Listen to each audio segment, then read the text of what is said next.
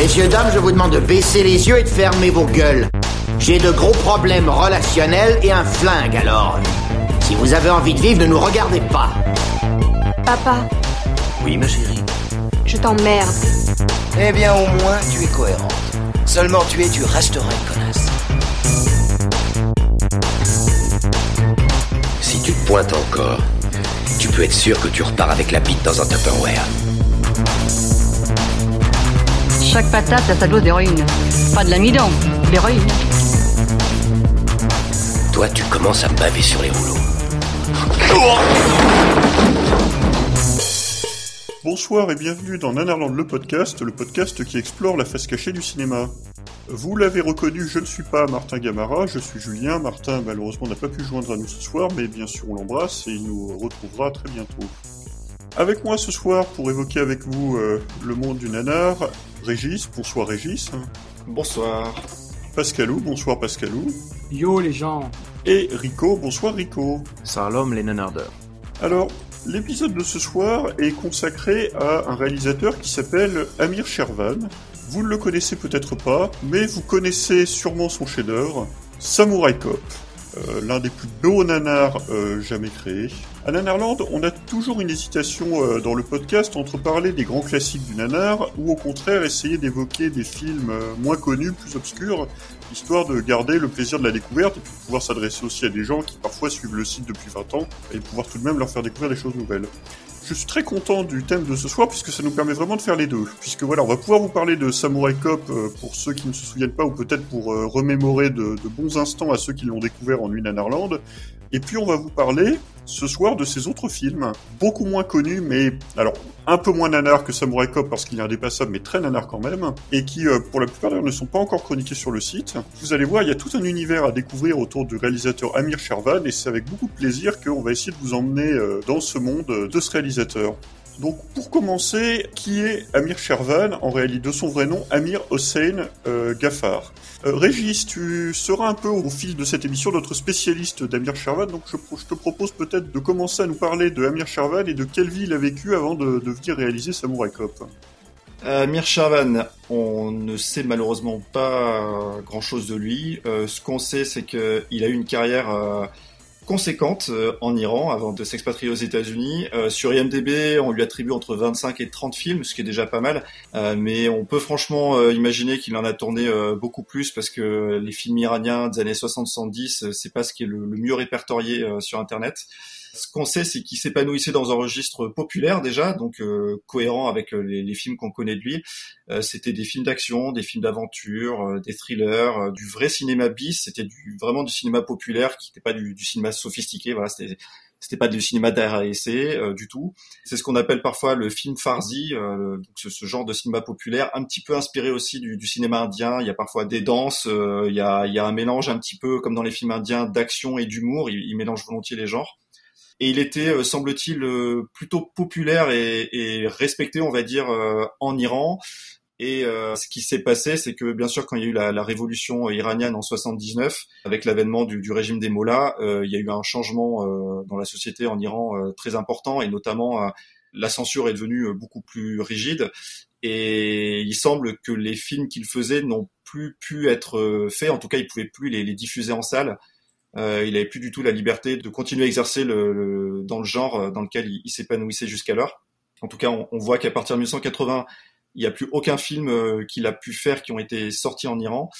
Et c'est clairement ce qui semble l'avoir amené à, à s'expatrier, euh, comme bon nombre d'autres Iraniens, euh, aux États-Unis. Pendant quelques années, il ne tourne plus, donc on peut imaginer qu'il fallait le temps un petit peu de se refaire peut-être un réseau, euh, de se familiariser un tout petit peu avec la langue. Il n'avait pas du tout de lien avec les grands studios. Et puis, euh, et ben, à compter de la deuxième moitié des années 80, il a pu s'y remettre. Il a, il a été produit par euh, deux frères euh, originaires d'Iran eux aussi. Et là, il a fait euh, bah, les, les, cinq films qu'on connaît finalement, les seuls films qu'on ait pu voir de lui Hollywood Cop, Young Rebels, Killing American Style, Gypsy et, et, Samurai Cop. Et donc, c'est un peu dommage de devoir euh, le juger uniquement sur ces cinq films-là sans avoir pu voir les autres. On les verra sans doute jamais, mais mais malgré tout, c'est ce qu'on va faire ce soir. Voilà. Cette, cette anecdote du cinéma farci de Amir Shervan, ça active la boîte à fantasmes. Là, t'es bien conscient qu'il y a beaucoup de gens qui sont en train de tomber en transe en disant il en existe encore euh, dix fois plus que ce qu'on a vu. J'avoue que le concept d'un film style Bollywood par le réalisateur de Samurai Cop, forcément, ça, ça, ça donne des idées. Ça excite l'imagination. Ouais, malheureusement, euh, voilà, est-ce qu'ils restent encore euh, visibles ces films? Est-ce qu'ils n'ont pas été euh, Parce que pareil, quand on connaît aussi les les méthodes de, de conservation, enfin la politique, elle n'était pas du tout à, à, conserver les films avant. À l'époque, un film il était montré en salle, il était exploité, puis sa, sa carrière, son exploitation était finie parce qu'à l'époque, il y avait pas, on pouvait pas imaginer qu'il allait y avoir un marché de la vidéo, qu'il allait y avoir la télévision. Donc souvent, même on, on découpait la pellicule, on recyclait le, le nitrate d'argent qu'il y avait dessus. Si, si on a des connexions en Iran, euh, peut-être on essaiera de creuser, mais ça semble un peu délicat. Donc on, on va se concentrer sur ces cinq films-là, euh, ceux qui sont pour le coup bien conservés, qui ont été restaurés, qui sont ressortis en DVD, en Blu-ray et, et qu'on a vu et revu et dont on va pouvoir parler ce soir. Je vous conseillerais quand même, quand même, si que... vous avez la possibilité, de voir sur IMDB les affiches simplement de ces films iraniens et c'est des affiches qui vendent du rêve. Ça fait vraiment ce cinéma populaire euh, qui était très présent dans les pays en voie de développement dans les années 60-70 avec euh, des flics moustachus badass, euh, des jolies filles avec euh, très très érotiques pour l'époque, mais quand même avec le petit bout de censure. on montre pas les seins, on montre pas des fesses, mais c'est tout juste. Et j'ai été voir un petit peu les, les affiches de ces films. Il y en a quelques-unes quand même qui vendent du rêve. Mais c'est ça qui est génial en fait, c'est qu'on se rend compte que les affiches des films qu'il a fait aux États-Unis sont dans le prolongement direct de celles de ces films iraniens. C'est juste que effectivement les, les, filles sont encore plus dénudées. Pour le coup, elles sont en monokini. Euh, et puis voilà, il y a, des gros gars bodybuildés à mulettes avec des flingues, euh, des grosses pétoires dans les mains. Mais c'est en fait c'est la transposition euh, dans l'univers américain de, de ce qu'ils faisaient déjà en Iran. Après, comme je voulais dire tout à l'heure, on dit là son cinéma américain est accessible. Ça fait pas si longtemps que ça parce que Samurai Cop, c'est un film qui a été redécouvert assez tardivement et c'est celui qui a pris le plus de place et qui est la vitrine de son cinéma. Mais euh, pendant longtemps sur Nanarland, on a cherché à pouvoir mettre la main sur Killing American Style, par exemple, qui était un peu inaccessible, sans parler de Gypsy, qui était presque considéré comme perdu, euh, voilà, sans copie existante. Donc il y avait aussi quand même hein, cette chasse au trésor, même sur sa période américaine. Il y a quelque chose qui est en train d'arriver, c'est que euh, dans le monde anglo-saxon, il est en train d'être découvert. Il y a pas mal de, DVD justement de ces films un peu soignés par euh, par Epoch Vidéo par exemple, euh, qui a ressorti Killing American Style euh, avec une, copie un peu soignée. On a cherché des bonus en allant chercher un peu l'acteur principal euh, pour avoir euh, pour avoir son commentaire. Et euh, ça commence, euh, ça commence depuis quelques années à, dans le petit milieu du nanar américain notamment et anglo-saxon, euh, le nom d'Amir Shirvan commence un petit peu à monter doucement. Ah mais c'est carrément le cas. C'est Douglas Dunning, le responsable d'acquisition de Cinéma Epoch, mm -hmm qui en fait a, a récupéré les droits euh, de tous les films d'Amir Shervan et euh, qui a distribué le film. Donc il y a, eu en fait des, des projections euh, de Samurai Cop euh, avec l'équipe du film euh, partout à travers les États-Unis qui ont absolument cartonné. Et du coup, c'est lui qui a euh, restauré, renumérisé à partir des copies 35 mm les films d'Amir Shervan. Il y a que Gypsy, je crois, qui est dans une copie correcte, mais qui est qui est pas scanné à partir du négatif original mais les quatre autres euh, sont disponibles du coup en, en, en prime euh, comme ça à la demande euh, dans des copies qui sont HD, restaurées nickel chrome ouais. et du coup c'est c'est vraiment suite en, au buzz en fait de, de Samurai Cop. C'est ce que nous expliquait l'acteur de Samurai Cop, Matanon. Euh, le film était effectivement complètement tombé dans l'oubli. Il n'est pas sorti aux États-Unis, il est sorti euh, en VHS en Pologne et en France. Allez savoir pourquoi, mais voilà, euh, on a eu ce film-là en France. On a eu aussi Young Rebels et Killing American Style. Des et éditions... Et en fait, il n'y a, y a, a, que Gypsy qui n'est pas sorti en France, bizarrement, alors que c'est des films ultra fauchés, ultra obscurs. 4 sur 5 euh, ont eu droit à une sortie française en VHS. Alors qu'ils sont sortis quasiment nulle part ailleurs et, et de façon ultra confidentielle aux États-Unis. Et finalement, en fait, le, le, film a buzzé apparemment. Il y a eu des petites vidéos sur YouTube euh, d'extraits du film qui ont commencé à faire un peu le buzz. Et c'est comme ça que ça a amené en fait euh, Douglas Dunning de Cinéma Époque à s'y intéresser et puis que, que, le film est ressorti et, et a buzzé quoi. Bah écoutez, ça me paraît, ça me paraît bien comme, comme introduction. Euh, je vous propose d'enchaîner en commençant à parler de ces films, euh, et pour cela, euh, de commencer par la fin. Euh, Samurai Cop est le dernier film d'Amir Shervan, mais c'est aussi celui qui est le plus connu, comme tu disais. Et une fois qu'on a vu les autres, on se rend compte à quel point c'est euh, l'aboutissement de son cinéma. Je ne sais pas si c'est le plus friqué. Je... Ça doit se jouer entre lui et Hollywood Cop. Euh, mais c'est sans doute un de ceux qui a effectivement eu le budget le plus important, ce qui n'est, enfin pour ceux qui connaissent Samurai Cop, vous voyez pourquoi c'est quand même assez assez ambitieux comme euh, comme thèse. Qu'est-ce qu'on peut dire sur Samurai Cop à part mais qu'est-ce que c'est que ce truc? Samurai Cop, c'est un film qui fait l'unanimité. N'importe où dans le monde, quand vous avez des top 10 ou 15 de nanars, vous retrouvez Samurai Cop. Samurai Cop dans le nanar, c'est l'équivalent du Parrain 2 ou des Évadés dans le cinéma normal. Il est toujours là quelque part vers le haut du panier. Euh, sur Nanarland, j'ai, été voir, on l'a classé 11e euh, dans la, l'agrégation des notes sur presque 900 films. Donc euh, vous voyez qu'on a quand même affaire à du, à du très très haut niveau. Samurai Cop, euh, à quoi ça ressemble? C'est le petit cousin dégénéré de l'arme fatale. C'est un duo de flics, euh, un blanc euh, qui s'appelle Joe Marshall et qui est joué par Matt Hannon, et un noir qui s'appelle Frank Washington et qui est joué par Mark Fraser, qui vont enquêter sur le gang du Katana, un gang de Yakuza, dont l'un des chefs est joué par un Lituanien. Mais il est censé être japonais dans le film. Samurai Cop, c'est un condensé de, du cinéma de Amir Shervan, c'est-à-dire que il y a beaucoup d'action tout le temps. Euh, on enchaîne les scènes de poursuites, de bagarres, de fusillades. C'est-à-dire qu'il y en a aucune qui est bien filmée, mais aucune. Euh, les poursuites, c'est des espèces de, poursuites en voiture en accéléré, où les, gens enfin, ne font même pas semblant de conduire, qui ont clairement été euh, tournés euh, en mode commando au milieu de la circulation, en mettant en danger une douzaine de voitures à chaque fois. Les fusillades, euh, c'est euh, des coups de feu avec des angles impossibles, euh, des gens qui prennent des balles et puis qui mettent 14 secondes à mourir en agonisant et en faisant bien oh là là je suis mort, je suis mort, oh là là regardez comme je suis mort, qu'est-ce que je suis mort, oh là là je suis mort. C'est des bastons avec des acteurs qui sont censés être des maîtres en arts martiaux, mais qui à mon avis n'ont même jamais été dans une baston dans un bar, n'ont jamais vu un tatami, jamais vu l'intérieur d'un dojo. et puis ce sont des scènes de cul.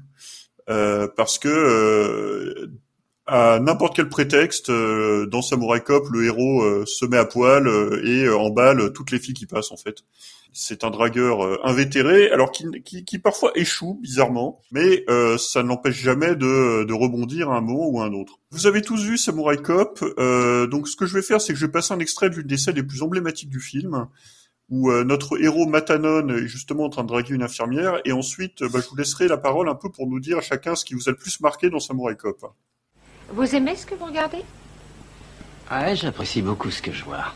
Vous aimeriez peut-être toucher? Euh, ouais, ouais, pourquoi pas Vous voulez sortir avec moi? Euh, ouais, ça me déplairait pas. Vous voulez coucher avec moi?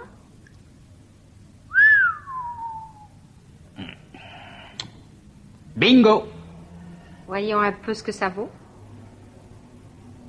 Désolé, ça ne m'intéresse pas. Rien d'intéressant. Rien d'intéressant. Et l'intérêt pour vous commence à quelle taille? Le jumbo jet? Est-ce que vous êtes circoncis? Euh, Ouais, ouais, pourquoi? Votre docteur a peut-être amputé un trop gros morceau? Non, non, il était très bon praticien. Les docteurs se trompent parfois. Pourtant, faire une si grave erreur. Hé hey Ne craignez rien. Il en reste assez. Une bonne taille. Je cherche la taille au-dessus. Alors, mon petit, tu es circoncis La ferme. Voilà. Euh, donc, euh, comme vous le voyez, on est dans la classe. C'est le nom, le, le, nom que je pense qu'il faut employer. Faisons un petit tour de table. Euh, Cobal, parle-nous toi de ton ressenti sur Samurai Cop. Est-ce qu'il y a des éléments en particulier qui t'ont marqué Enfin, c'est la, la question mais... piège, c'est la question piège parce que c'est un film, comme tu le disais, qui est fédérateur. Je veux dire, tout le monde se retrouve euh, dans Samurai Cop parce qu'il parle ce langage commun du buddy movie euh, des années 80 et qu'il a toujours, dans la moindre de ses scènes, quelque chose à offrir de, de stupide, d'une tête de paumé, de, de, de raccords hésitants, de, euh, évidemment d'acteurs qui jouent mal, d'humour comme ça, graveleux, à côté de la plaque. je crois que c'est un, détail, mais ce que je retiens souvent de ce film, c'est cette séquence où euh, Matanon est au sol, il y a une intervention de la police auquel il a participé, et euh, il y a un hélicoptère de la police qui survole euh, les lieux, et dans cet hélicoptère, il y a une des donzelles qui tourne autour du charme de Matanon, de Joe Marshall. Et euh, elle, elle parle dans un micro euh, pour s'adresser à lui. Euh, ils ont un échange après que la scène d'action soit terminée. Et lui, il lui parle, mais sans micro, sans rien. Et, et ils ont un dialogue alors qu'il est au sol, elle est dans un hélicoptère. Euh, et voilà, par, par la transmission de pensée. Et puis ils se regardent, il y a quand même un peu un montage champ contre champ parce que l'hélicoptère est un peu fait du surplace. Et, et, et, en fait, ça n'a aucun sens, mais c'est tourné avec la sincérité que ce qu'on nous montre est possible, et donc on y croit. Mais c'est vrai que c'est génial parce que non seulement ils se parlent, mais ils se draguent, et il y a, enfin, c'est l'un des meilleurs cuts du cinéma puisque dès qu'ils ont terminé leur conversation, le plan d'après, ils sont dans un lit en train de niquer. C'est ça, avec tous les deux des slips de très bonne alloi que tous rêveraient d'avoir dans sa garde-robe. Oui, c'est vrai que c'est un truc qu'on n'attend pas toujours dans la nanardisme, mais les slips nanars sont l'un des marqueurs du Samurai Cop. Donc c'est euh... un, un, détail parmi, en fait, un millier d'autres. Hein. Je veux dire, celui-là m'a marqué, mais c'est une succession de choses de cet acabit euh, non-stop. Euh. C'est sa force, c'est que l'action la, et la nanardise ne, ne, ne s'arrêtent jamais en fait. C'est le, le, rythme est vraiment très très soutenu. Rico, mmh. euh, parle-nous un peu toi de de ton ressenti de Samurai Cop. Oh bah, c'est le... un film complet. C'est et en fait il il est en fait agréable à voir parce qu'il a c'est un film qui manque pas de rythme. Euh, beaucoup de nanars ont des scènes qui sont très marquantes, mais euh, un déroulé qui, euh, au cours du film, peut connaître des temps morts. C'est un film qui a très peu de temps morts, en fait, qui est constant à la fois dans l'action, il se passe toujours quelque chose, et en même temps constant dans différentes formes de nanardise. C'est pas uniquement des dialogues orduriers ou complètement à côté de la plaque, c'est pas uniquement des, des hommes de main avec des têtes pas possibles, ça va se nicher partout, à tous les moments, et y compris dans les plus petits détails. Moi, je reste quand même euh, un fan absolu du travail du décorateur euh, sur ce oui. film. Oui, la oui. tête de lion. Avec notamment la, la tête, tête de, de lion. lion. Le lion. Ouais, il faut imaginer quand même dans le salon de la jolie fille de service, donc euh, dans une maison censée être très chic, euh, qu'au-dessus de la cheminée, il y a une tête de lion, mais une tête de lion en peluche mais mais qui fait en plus réellement lion en plus. C'est pas juste, ils avaient pas de pognon pour mettre une tête de lion empaillée pour faire un peu cossu, donc ils ont mis un, un, une, tête de lion en plus pour euh, qui pourrait essayer de faire illusion. Non, non, c'est vraiment une bonne tête de de de lion en plus qu'on trouverait à la fête foraine, mais qui est mis comme une espèce de décoration chicose et qui en fait en plein dans une scène de dialogue un peu romantique entre les le, le, le héros et puis euh, et puis la jolie fille on peut pas euh, détacher son regard de cette espèce de tête de peluche qu'il y a au-dessus de la cheminée et qui est euh, qui est complètement folle. Et ce n'est qu'un des des nombreux aspects de ce de ce film qui euh, en fait qui remporte la mise nanarde sur tous les postes de jeu. C'est mmh, vrai, c'est impressionnant. Et je veux pas faire preuve de racisme, mais pour être allé en Californie déjà, euh, je n'ai aucun mal, aucun mal à croire, aucun mal à croire que ce, que cette tête de lion était une vraie décoration d'une vraie maison dans laquelle quelqu'un vit Mm. vraiment. Une pensée pour cette personne. À ton tour, Régis, parle-nous de ton Samurai Cop. Je vous rejoins complètement, euh, notamment ce que disait Rico sur le fait qu'il y a un taux de nanardise constant et qu'en fait c'est vraiment un ensemble. Là, c'est pas un film dont le, la ringardise repose sur un aspect ou un élément comme le doublage autre. C'est tout en fait. Il n'y a pas de, de, vraiment de gros morceaux, de, de grandes scènes qui surnagent. C'est vraiment un ensemble de, de plein de choses. Euh, moi, ce que je retiens notamment, c'est le festival de sbires euh, qu'il y a dans ce film. Il y a un nombre ouais. d'hommes de main euh, hallucinant et ils ont tous des tronches pas possibles. Euh, on dirait que, enfin, il a pris ce qu'il avait sous la main, clairement, mais on dirait qu'il les a castés exprès parce Ah qu'ils étaient euh, avec des, des mulettes euh, extraordinaires, des, des- et puis puis tous grimacent, en font des tonnes, euh, euh, surjouent comme c'est pas possible. Enfin, Il y a évidemment le, le doublage français qui rajoute encore euh, une louche par-dessus, et puis euh, la perruque de Matanan, quoi. Mm. Euh, Oui, alors justement, je, je- c'est pour ça que j'en avais pas parlé parce que je pensais que l'un de vous allait, en, allait le mentionner, mais raconte-nous l'anecdote, elle est trop belle. hein. Euh, L'anecdote telle que Matanan la raconte lui-même, c'est qu'il avait les cheveux longs. Euh, Amir Shervan euh, lui a fait tourner le film. Euh, à la fin du tournage, à la fin des prises de vue, Matanan pensait que le film était terminé. Il s'est coupé les cheveux. Euh, parce qu'il a voulu changer de look, il essayait de percer dans le cinéma à ce moment-là. Et puis là, Amir Shervan le rappelle et lui dit en fait, on a besoin de, voilà, j'ai pas assez de durée pour le film, il faut que je retourne des plans. Et en fait, euh, bah, Matana lui dit ouais, je me suis coupé les cheveux. Amir Shervan se, se met à l'engueuler en lui disant t'as ruiné mon film, comment on va faire, etc. Et comment ils ont fait? Bah, Amir Shervan l'a emmené euh, sur Hollywood Boulevard dans, dans, un magasin de perruques et il a, il a pris la, la perruque qui peut-être pas la moins chère, mais pas la plus chère non plus. Et puis celle qui semblait coller à peu près. Et il a, et voilà, il a mis la perruque sur la tête. Et ils ont tourné les, notamment des des plans complémentaires euh, pour euh, le combat final euh, avec Robert Zdar. Quand on avait vu le film, on connaissait pas cette anecdote. Et en fait, je me souviens qu'on avait vraiment le doute parce qu'on disait mais c'est pas possible, il a une perruque. Et puis après on se disait bah non, c'est vrai, je veux. Non mais quand même, il a une perruque, c'est pas possible cette moumoute. Et en fait, l'explication, c'est ça, c'est que la plupart du temps dans le film, ce sont ses vrais cheveux, mais il y a quand même quelques plans où c'est une moumoute. Et il y a vraiment, dans le combat final, il y a, il y a une scène qui est culte, qu'on peut trouver sur YouTube facilement, où on, on, voit vraiment, en fait, à un moment, il, il, perd sa perruque, quoi. Sa perruque part complètement de traviole, et puis euh, se remet en place. Et là, effectivement, il y a aucun doute. Et voilà, bah, c'est drôle. Et c'est drôle quand on connaît les, le, le, pourquoi du comment, quand on a l'anecdote, euh, même l'acteur, quand il raconte, il, voilà, il est, il raconte ça, le, le sourire en coin, euh, ça, ça fait partie de ces petits éléments euh, qui, qui donnent toute sa saveur à un film comme ça, quoi. Non, c'est vraiment extraordinaire. Donc, euh, écoutez, si vous voulez en savoir plus sur Samurai Cop, euh, vous avez la chronique sur Nanarland, mais vous pouvez aussi aller voir, on a une escale à Nanarland qui lui avait été dédiée, et surtout un épisode de Nanaroscope euh, dédié au film dans lequel il y a notamment des interviews de, de Matanon. Donc, euh, si vous voulez en apprendre plus un peu sur ses anecdotes et sur le tournage, vous trouverez ça sans problème sur sur le net. Premier épisode du Nanaroscope en plus qui avait, qui avait suivi la diffusion, je crois, euh, au, au, Grand Rex de Samurai Cop. De Samurai Cop, absolument, qui a fait un triomphe au Grand ah, Rex. C'était magnifique. magnifique. Alors à noter qu'il y a un Samurai Cop 2, mais qui est pas vraiment fréquentable en fait. Mmh. Qui, Oui, est, qui est fait pour euh, profiter du, du petit succès culte qu'a eu le qu'a eu le film et qui est qui fait partie un peu comme les les, les Birdemic 2 et bientôt 3 parce que James Nguyen est en train d'essayer de monter un crowdfunding pour faire un, un Birdemic 3 ou comme euh, la, la, suite de Ultime Combat Vengeance.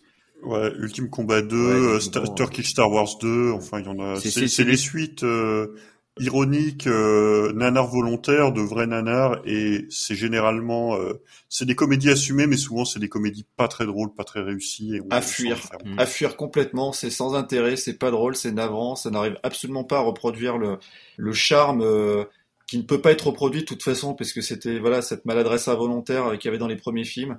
Ça n'a aucun cachet, c'est cheap. Euh, moi personnellement, je, je déteste. Euh, je trouve ça juste sans aucun intérêt. Et Amir Shervan n'a absolument rien à voir avec Samurai Cop 2, si ce n'est que ça reprend des personnages du film qu'il avait euh, fait lui, quoi. Avant d'enchaîner pour parler des autres films, je me disais qu'on pouvait peut-être parler des gens autour d'Amir Shervan. Euh, il, a, il, a, travaillé avec euh, des techniciens euh, récurrents qu'on qu retrouve sur tous ses films. Il a travaillé aussi avec des acteurs plusieurs fois. Robert Zdar est un, une figure qui doit jouer dans, je crois, trois films sur cinq qu'il a fait. Killing American Style, Young Rebels et, et Samurai Cop. Gérald Okamura, on doit le retrouver aussi dans deux de ses films, il me semble. Et, puis, ce qui est intéressant, euh, donc euh, au-delà de ces deux acteurs et sans doute d'autres, euh, peut-être que vous les citerez, c'est que en fait, Amir Shervan est un membre de la diaspora iranienne aux États-Unis, diaspora qui effectivement, après la révolution de 1979, ben, a vu arriver un afflux de réfugiés ou d'exilés volontaires de, comme Amir. Hein, euh, qui sont venus former une petite euh, troupe, euh, y compris des gens de cinéma, de photographie ou d'art, au milieu desquels finalement Amir Sharvan va aller faire ses films. Donc Régis, à nouveau, je me tourne vers toi. Est-ce que tu peux nous parler un peu de cet entourage? Los Angeles euh, concentre une des, des, plus importantes diasporas euh, iraniennes et arméniennes aussi, arméno-iraniennes notamment. Et c'est la présence de cette communauté sans doute qui a permis à Amir Shavan de continuer à faire des films aux États-Unis parce que, bah, comme je le sais tout à l'heure, il allait pas se faire financer par euh, Universal ou 20th Century Fox. Hein, euh, malgré le fait qu'il était réalisateur, qu'il ait fait des films en Iran. Euh, et donc pour continuer à faire des films, il s'est tourné vers cette diaspora-là. Et c'est la rencontre avec des producteur d'origine euh, arméno-iranienne euh, qui, qui, a pu euh, commencer, à, enfin recommencer à faire des films. et il s'est entouré effectivement également de, de techniciens d'origine iranienne. Et une des raisons, a priori, c'est que bah, il parlait très mal anglais et que donc d'avoir des techniciens avec lesquels il pouvait parler en, en farsi, c'était évidemment beaucoup plus facile pour lui. Et l'autre raison, c'est bah, le côté culturel. Euh, c'est que euh, malgré tout, euh, voilà, il y avait un peu un, un, clash culturel avec les, les, techniciens américains qui, bah voilà, c'est normal, comptent leurs heures, leurs heures sup, tournage de nuit, etc. Et alors que quand ils travaillaient avec des techniciens iraniens, ils, ils travaillaient entre guillemets à l'iranienne. C'était un peu moins rigoureux à ce niveau-là. Et un des techniciens fidèles euh, qui, qui l'a accompagné sur tous ses films aux États-Unis, c'est notamment le directeur photo ou chef opérateur, c'est-à-dire concrètement celui qui, pas forcément est derrière la caméra, mais qui choisit les plans, s'occupe de la lumière. Mais là, en l'occurrence, il était aussi derrière la caméra. Et euh, donc euh, cet homme, c'était Petros Palian, donc qui est lui d'origine arménienne, iranienne. C'est quelqu'un qui a, eu un destin assez extraordinaire. Hein. Tu lui as consacré une, biographie qui est passionnante récemment sur le site. J'invite tout le monde à aller, à aller la lire. Donc Petros alias Peter Palian, allez la lire parce que c'est vraiment une vie euh, assez incroyable au, service du cinéma. Mais du coup, est-ce que tu peux nous en raconter euh, rapidement les grandes lignes? C'est quelqu'un qui a de tout petit eu envie de faire du cinéma, comme comme beaucoup de monde. Lui euh, est parvenu à ses fins euh, après un destin déjà assez incroyable alors qu'il avait 20-25 ans. Il a travaillé à la fois dans le cinéma en Iran sur des films pour le coup euh, plutôt haut de gamme, là des films art et essai, des films qui ont été sélectionnés dans des grands festivals à travers le monde, qui ont remporté des prix à Cannes, à Locarno, à Berlin. Et en parallèle, il travaillait pour le Shah d'Iran, euh, c'est-à-dire qu'en fait, euh, à chaque fois que le Shah d'Iran et sa famille et son entourage se déplaçaient ou recevaient des, des chefs d'État, des têtes couronnées du monde entier, euh, lui était là pour immortaliser ça. Mmh. Et du coup, il a eu une sorte de vie dorée parce que il faisait à la fois du cinéma artistique qui lui plaisait beaucoup, il gagnait bien sa vie et en même temps, il, il, vivait quand même dans un univers un peu à part. il voyageait, il avait, il a été partout dans le monde. Euh, il est, il est, voilà, il nous racontait, il a été en France, euh, il a, il a pu filmer euh, Charles de Gaulle. Il a été en Angleterre, filmer la reine Elisabeth d'Angleterre. Il a filmé deux présidents des États-Unis. Pareil, il a été en, Union soviétique. Voilà, tous les grands leaders de ce monde, il a pu les filmer. Et puis bon, au bout d'un moment quand même, il avait ce rêve américain en fait. Il voulait vraiment aller aux États-Unis faire du cinéma. Il rêvait d'Hollywood parce qu'il a grandi avec tous les grands classiques du cinéma hollywoodien. Et donc un jour, il a décidé de tenter sa chance. Il est d'abord allé à New York. Euh, il n'a pas vraiment fait les films qu'il aurait voulu, mais lui, il s'est retrouvé quand même parce que, bah, malgré tout, il vivait son rêve américain. Il, il arrivait à, à, faire des films. Oui, alors les films qu'il faisait, c'est vrai que c'est presque une histoire à soi, tout seul. C'était des films euh, de comment s'appelle cette île euh, Porto Rico. Voilà, c'était des films portoricains que l'industrie euh, minuscule, euh, microscopique du cinéma portoricain venait tourner à New York pour leur donner un cachet euh, prestigieux pour ensuite aller les exploiter à Porto Rico et en Amérique du Sud. Ouais, alors c'est presque ça. C'est en fait, il y avait des producteurs new-yorkais qui avaient trouvé un filon, c'est que toutes les productions mexicaines, sud-américaines qui voulaient venir tourner aux États-Unis pour donner du cachet ah à leurs films, ça, oui. Euh, voilà, parce que tu fais un film avec Santo, le catcheur mexicain, euh, tu veux lui donner un côté plus international. Si tu vois euh, Santo qui se balade euh, au pied des gratte-ciels new-yorkais ou, devant le siège de l'ONU, bah là tout de suite tu lui donnes une autre dimension que s'il est à Mexico. Et même si c'était du coup des films qui étaient pour le public latinos, bah voilà, ça, ça donnait un cachet international. Et sauf que bah, pour une production mexicaine, envoyer des techniciens mexicains à New York, euh, bah, ça coûtait de l'argent. Les mecs ils parlaient pas anglais, euh, il y avait des problèmes de visa. Et donc finalement, la combine qu'ils avaient trouvée, c'était d'embaucher des techniciens portoricains, puisque Porto Rico euh, c'est un, un État américain. Donc ils avaient la citoyenneté américaine. En même temps, ils parlaient espagnol. Et, donc, il n'y avait pas de problème de visa. Les mecs étaient pas trop chers par rapport à des techniciens new-yorkais. Ils parlaient espagnol et anglais, donc c'était super pratique. Et il y avait apparemment un bon filon de, films qui sont tournés à New York euh, pour le marché sud-américain. Et Peter Palion, ben, il s'est retrouvé là-dedans. En fait, il a fait son réseau là-dedans. Il a tourné énormément de films à New York, puis après coup, du coup, aussi en Amérique du Sud et à Porto Rico. Et voilà, c'est pas exactement le cinéma hollywoodien dont il rêvait, mais apparemment, euh, il avait le profil parfait pour ça en fait, parce que comme il nous l'expliquait, euh, le cinéma qu'il faisait euh, en Iran et en même temps le, ce qu'il faisait pour le Shah d'Iran, il tournait beaucoup en fait euh, sans trépied parce que quand il faisait des films d'actualité pour le Shah d'Iran, il pouvait pas mettre son trépied sans arrêt à gauche à droite. Il avait caméra qui pesait 3 tonnes, donc en fait il avait dû vachement se muscler pour pour arriver à, à faire des plans sans bouger et, et tourner vite et tourner bien et tourner propre. Il, il arrivait vraiment à, à, tirer le meilleur parti du, du peu de temps qu'il pouvait avoir pour faire des mmh. plans et, et, apparemment du coup il était bien apprécié pour ça. Ça faisait des merveilles sur les, les films à petit budget. Oui, parce que quand on fait tourner des films d'actualité, la première prise, ben forcément, faut que ce soit la bonne. Hein, donc je suppose que ça, ça amène une, un œil particulier. Et ben c'est ça, voilà. Si t'as euh, le président des États-Unis qui vient couper un ruban euh, pour inaugurer un truc, si tu rates le coup de ciseau, euh, t'es marron derrière. Donc effectivement, il fallait faire vite. Et puis, puis voilà, à l'époque c'était en 16 ou 35 mm, c'était du matos qui était lourd. Euh, c'était pas du tout les caméras vidéo légères qu'il y a eu par la suite. et en gros, bah voilà, il était avec sa bite et son couteau, fallait qu'il se débrouille. Et les films iraniens qu'il faisait, c'était des tout petits budgets aussi. Il fallait tourner vite et bien. Et ça, ça a été, enfin, il nous disait, ça a été la meilleure école possible. Et et c'est ce qui a fait que apparemment voilà il, est, il était très efficace et que ça a pu mm. bien coller par la suite avec Amir Shervan. Mm. J'enchaîne sur les films avec Amir Shervan. Peter Palian nous disait qu'il connaissait Amir Shervan à l'époque où tous les deux vivaient encore en Iran. Il avait été directeur photo sur un film d'Amir Shervan, il se souvenait plus duquel.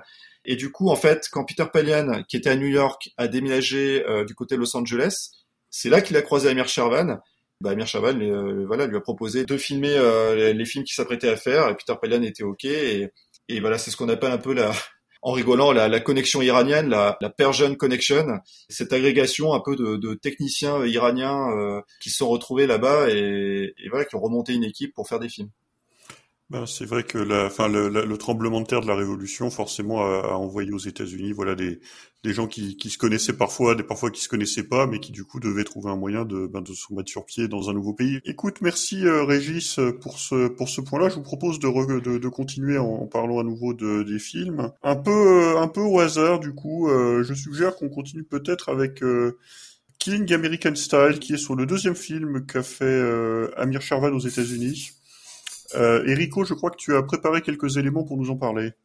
Oui, j'ai un petit peu euh, ben, travaillé sur euh, sur cette œuvre, euh, un peu à la volée, hein, parce que voilà, c'est quelques quelques pensées qui me sont venues en, voyant cette œuvre que j'ai revue il y a peu. Chronique, une... une... chronique guérilla pour un film tourné façon guérilla. c'est un peu ça, voilà, qui est pour un film que j'ai revu il y a pas longtemps dans un double programme avec donc Young Rebels, c'était Young Rebels, voilà, avec Young Rebels. J'étais à la même soirée, je, je voilà. Et d'ailleurs, il y a pas mal de comédiens un petit peu en commun entre les deux. On sent quand même que les films ont été faits sur les mêmes lieux, avec la même idée, hein, parce que globalement, Killing American Style, euh, bah, c'est un film, euh, c'est un film Hollywood. Euh, mais Hollywood comme le chewing gum en fait, c'est-à-dire c'est un film qui a un goût américain même si en fait, euh, bah, comme le chewing-gum, c'est fait à l'usine de Saint-Genès-d'Ambière. Là, euh, c'est fait dans trois bidonvilles et euh, dans un terrain vague. Mais on a tout ce qui fait le film américain pour le public international et probablement aussi dans, dans les yeux d'Amir Shervan. En tout cas, moi, c'est comme ça que je le vois. Donc, qu'est-ce que c'est que l'Amérique pour Amir Shervan? C'est des jolies filles, c'est des mecs musclés et, à qui on la on la fait pas, euh, qui ont le flingue à la main, c'est l'ultra-violence, c'est aussi la réussite matérielle, c'est des belles villas, c'est des belles voitures, c'est un petit peu tout ça. Et donc, euh, ben pour Amir Shervan, il s'agit d'en faire une, une sorte de quintessence en mettant tous les ingrédients du film d'action de l'époque, du film d'action de, la fin des années 80, euh, mulette inclus, euh, punchline ordurière incluse, jolie fille qui se dessape pour la moindre raison inclus aussi, et je peux vous dire, bah, ça marche en tout cas à l'international, euh, en vidéo club, c'est ça que le public veut voir. Et ça, il a bien compris. Alors, qu'est-ce que c'est Killing American Style? Eh ben, c'est en fait un, une histoire assez simple euh, qui est portée donc par euh, Robert Zdar, qui est donc, euh, comme comme tu l'as dit, Julien, un acteur lituanien qui s'était retrouvé à jouer les Japonais dans. Alors, pour être tout à fait précis, un acteur américain d'origine lituanienne, mais il est aux États-Unis. Et dont la particularité en fait physique principale, c'est d'être atteint de chérubisme, c'est-à-dire d'une croissance exagérée de la mâchoire, qui lui donne une, une tête absolument euh, carrée et qui est euh, ben, qui en a fait un des seconds couteaux euh, préférés des, des films d'action des, des, années 80 et peut-être que son rôle le plus connu c'est celui du maniac cop mm. dans cette dans cette série de euh, de, de, films de psycho-killer. Et euh, donc Robert Zdar ici, il joue euh, donc Tony Stone, hein, là encore un nom bien américain. Qui, voilà, tout est américain. Donc même les noms doivent être américains. Et donc il dirige une petite bande de malfrats qui attaque un dépôt de crème glacée euh, qui est mieux gardé que Fornox parce que il doit y avoir, mais je sais pas, une vingtaine de gardiens armés pour protéger des crèmes glacées et des, des camions de glace. C'est une scène déjà qui, dès le départ, paraît bizarre. Mais voilà, il faut, il faut de la fusillade, il faut de l'action, il faut des morts. Sauf que bon, bah, ce braquage, il se passe pas très très bien. Le chef, euh, donc Tony Stone, se fait arrêter par la police. Une police qui est dirigée par le vétéran Jim Brown, que vous avez vu dans Les Douze Salopards, par exemple, hein, qui était un, des héros de la Black Spotation euh, dans les années dans les années 70 et qu'il a l'air fatigué, mais fatigué. Oh là, ça fait, ça fait peine à voir quoi. Il joue le lieutenant Sunset. J'adore les noms dans, dans ce film. Et, donc le lieutenant Sunset qui va mener l'enquête un petit peu très très mollement derrière son bureau pendant la, la plupart de ce film. Alors notre truand donc se fait capturer et pendant son transfert à la prison, eh bien ses complices, qui sont tous joués par des espèces de bodybuilders amulettes euh, avec des, des mines grimaçantes et des, et des airs patibulaires, vont le faire évader euh, assez violemment. Mais pendant l'évasion, le frère de, Tony Stone, qui participait à l'évasion, se prend une bastos. Et euh, donc comme il est blessé, il faut trouver un, médecin. Et euh, pour ce faire, eh bien, ils vont tous aller se réfugier dans un ranch. Un ranch qui appartient à notre héros, notre héros qui est interprété par Harold Diamond. Même le nom des acteurs, en fait, fait américain. Et donc, qui vont prendre la famille d'Harold Diamond en otage, John Morgan, le nom là encore très américain du personnage, et essayer d'attendre le médecin et en même temps bah, de ne pas se faire choper par la police, tout en terrorisant la petite famille de ce brave euh, John Morgan, hein, joué donc par Harold Diamond, une famille euh, qui est composée donc évidemment de la jolie femme de, de John Diamond, d'un gamin particulièrement énervant qui va même bolosser les hommes de main de Tony Stone. Et euh, ben, c'est pas forcément la meilleure idée que de s'être installé là, parce que Harold Diamond, ben, non seulement c'est le propriétaire d'un ranch de chevaux, il a une jolie fille, et c'est un mec super sympa avec ses employés mexicains.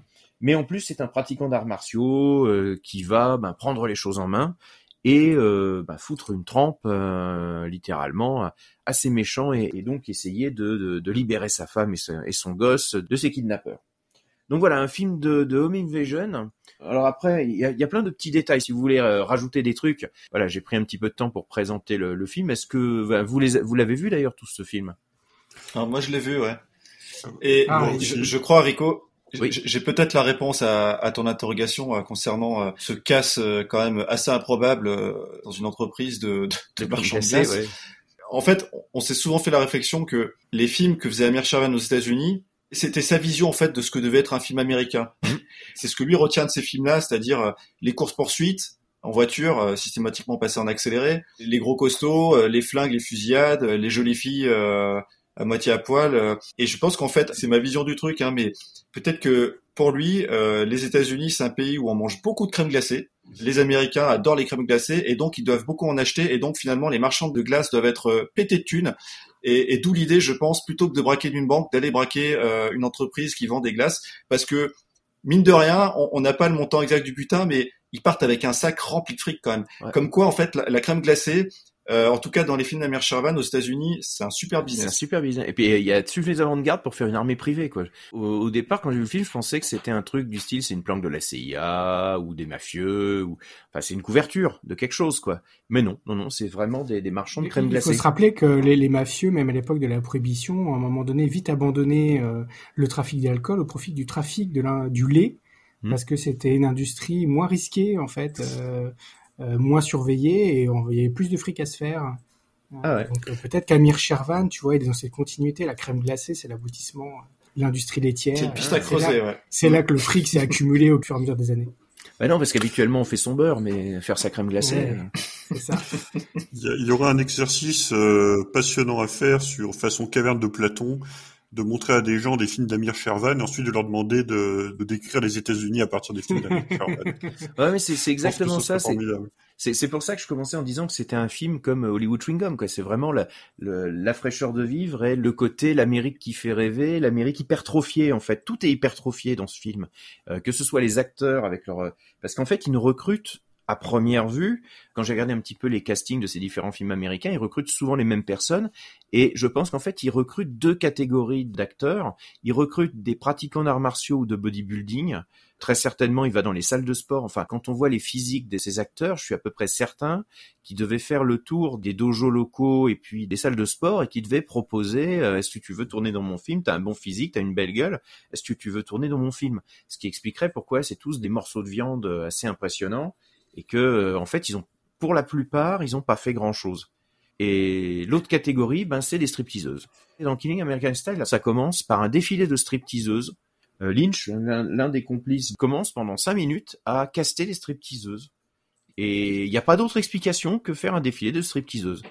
Et vu que toutes ces actrices, en fait, c'est quand même elles sont un peu euh, carénées bonasses hein, et qu'elles sont euh, euh, on leur demande essentiellement au mieux de porter le bikini au pire de le faire tomber à un moment ou à un autre de l'action je pense que c'est là aussi cette vision très particulière de Shirvan des, des États-Unis en fait, c'est la séquence inside the movie en fait. Ouais, c'est ça. Il, il, il, se filme en train de, de, de, de, fait, de préparer son film.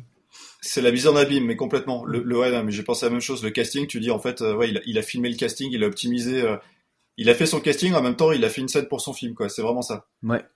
Alors, ce qui n'empêche pas aussi d'avoir quelques acteurs hein, qui, qui, reviennent de temps en temps. Moi, j'apprécie particulièrement le docteur Fuji, donc un médecin japonais qui est joué en fait par un hispanique qui est en fait un de ces acteurs récurrents en fait qui qu'on va voir dans pas mal de, de, films où là il a carrément fait une yellow face hein, pour pas pour pas trop s'embêter donc euh, le, le, concept d'asiatique dans ces films est toujours assez assez flou. Et... Mais il semble avoir une fascination pour euh, la culture japonaise euh, parce que il y a, y a, beaucoup de films dans lesquels il y a des personnages japonais qui sont évidemment tous experts en arts martiaux et qui ont tous un, un katana planqué dans leur dans leur chambre. Euh, je sais pas à quoi ça tient. Moi, ce que je, ce que je, ce que je pensais. J'ai ma théorie, moi. Moi aussi. Moi, ce que je Alors, moi, ma thé... plein de théories. Mm. Moi, ma théorie, c'est que comme ils voulaient montrer des scènes de bagarre euh, genre moderne, euh, ils se disaient qu'on on allait mettre des acteurs euh, d'origine asiatique parce que ça allait donner de la crédibilité au fait qu'ils faisaient des arts martiaux. Mm. Alors, je sais pas si vous, c'est quoi votre thèse sur ce sujet. Alors, moi, je vais donner ma thèse qui est une thèse, euh, on va dire, historico-signifique, et puis après, euh, Régis. Mais c'est en fait, les Japonais étaient à la mode euh, à la fin des années 80-90. C'est le moment, en fait, où aux États-Unis, il y a une espèce de peur de l'invasion japonaise qu'on retrouvait dans pas mal de films, genre Robocop 3, euh, Soleil levant. Euh, euh, en fait, les méchants sont souvent japonais dans, dans, ces films parce que, comme dans Punisher, c'est euh, parce que c'est à la fois des, des yakuza, donc euh, cette idée de, de, gens très disciplinés qui ont un objectif. Et c'était l'époque aussi où les Japonais avaient, où Sony avait racheté euh, un grand studio américain, était devenu un, qui est une boîte japonaise à la base, qui, qui, était devenu un des grands studios américains. Et un peu partout dans ces dans ces années 90, il y avait une espèce de euh, de fascination, répulsion pour les pour le Japon qui était vu, c'était la deuxième puissance économique à l'époque et c'était ils étaient vus en train de racheter les États-Unis et eux étaient restés très euh, euh, organisés, hiérarchisés, avec le code de samouraï, et donc ils faisaient très peur. Et après, au fur et à mesure du temps, ils ont été remplacés par les Chinois et par surtout par les Russes en tant que méchant privilégié euh, du, du, cinéma, mais il y a eu un temps où c'était le Japon qui faisait peur, et, et, et chronologiquement, c'est vraiment, je pense, la période 85-95 qui a été le pic de la, on va dire, de la peur du japonais euh, sur les, dans les films américains. Il suffit de voir aussi la mode du film de ninja, qui est quand même une réappropriation euh, mm. d'une thématique très japonaise. Alors en américanisant le truc, parce qu'évidemment on, on connaît très bien toute la série des American Ninja, mais euh, où il y a ça, il y a cette ambiance euh, asiatisante dans, dans, les films, un peu d'exotisme aussi, mine de rien. Mhm. Je te rejoins assez, Rico, mais plus que vraiment juste les Japonais, je dirais en fait c'est les Chinois et les Japonais. Et pareil, je dirais que ça a commencé à partir du milieu des années 80. T'avais à la fois les triades chinoises et les yakuza japonais qui faisaient des bons méchants, et il y avait euh, cette mode un peu du polar urbain en général dans les grandes villes américaines, donc euh, 9 fois sur 10 New York et Los Angeles. Et, et, ça a donné des bons films. Hein. Dans le haut du panier, il y avait euh, L'année du dragon, euh, Michael mm. Cimino. Il y avait Black Rain. Donc L'année du dragon, pour le coup, c'est les Chinois. Black Rain de Ridley Scott, c'était euh, les Japonais. Euh, T'as eu des films comme Les Aventures de Jack Burton dans les griffes du mandarin de John Carpenter, ça c'est 86. T'as eu Kinjite, sujet tabou euh, avec Charles Bronson. Mmh. Un chef-d'œuvre celui-là aussi. ah oui, il y avait des répliques dedans qui étaient que j'oserais pas citer ici. Euh, t'as eu dans les griffes du Dragon Rouge, t'as eu bah, Samurai Cop. et après il y a eu un peu toutes les copies quoi. Mmh. et puis le phénomène American Ninja, effectivement, je pense c'est aussi l'arrivée mine de rien des films euh, chinois, notamment des films d'arts martiaux euh, qui commençaient à arriver sur le marché euh, américain et qui ont commencé à influencer aussi les voilà les types de combats. c'est ce qui a donné Van etc. Mais après on part un peu sur autre chose. Mais je, je pense que le fait que dans Samurai Cop et d'autres films de Amir Shervan, il y a les, les, méchants soient asiatiques, ça, ça, découle vraiment de là à mon avis. Enfin, les méchants sont pas toujours asiatiques, mais il y a beaucoup d'asiatiques dans ces dans, dans ces films, mais qui sont pas joués par des asiatiques la plupart du temps. C'est ça qui est qui est vraiment étonnant. Et dans Samurai Cop, justement, le, le, titre du film, c'est ça, c'est le flic samouraï, donc il est censé être lui-même perclus de culture asiatique, ce qui ne l'empêche pas de sortir des tirades d'un racisme absolu euh, mm. contre les Japonais. On se souvient de cette, euh, de cette réplique culte, ça veut dire quoi katana? Ça veut dire sabre en japonais. Ça va très loin quand même, la, profondeur de la culture C'est des films culture, c'est des films qui ont une, une volonté de, de, de, culture euh, à apporter à leur public. Hein. Et pour la bonne bouche, je viens de retrouver une réplique de Kid JT, sujet tabou avec Charles Bronson. Je cite si tu me fais des embrouilles, je te pète les rotules et tu pourras plus te faire prendre et le comme ça. Ah, c'est celle-ci, c'est celle-ci que j'ai pas osé citer tout à l'heure. Ça ici, on ose tout. Hein. Mhm. C'est ça qu'on. Hein. Euh, euh... juste pour terminer sur Killing euh, American Style, encore juste un ou deux petits détails, et puis après je, je cède la parole parce que j'ai déjà pas mal survendu le film. Je l'ai un peu survendu parce qu'il est long en fait, comparativement à ce Samurai Cop qui est constant en fait dans la débilité.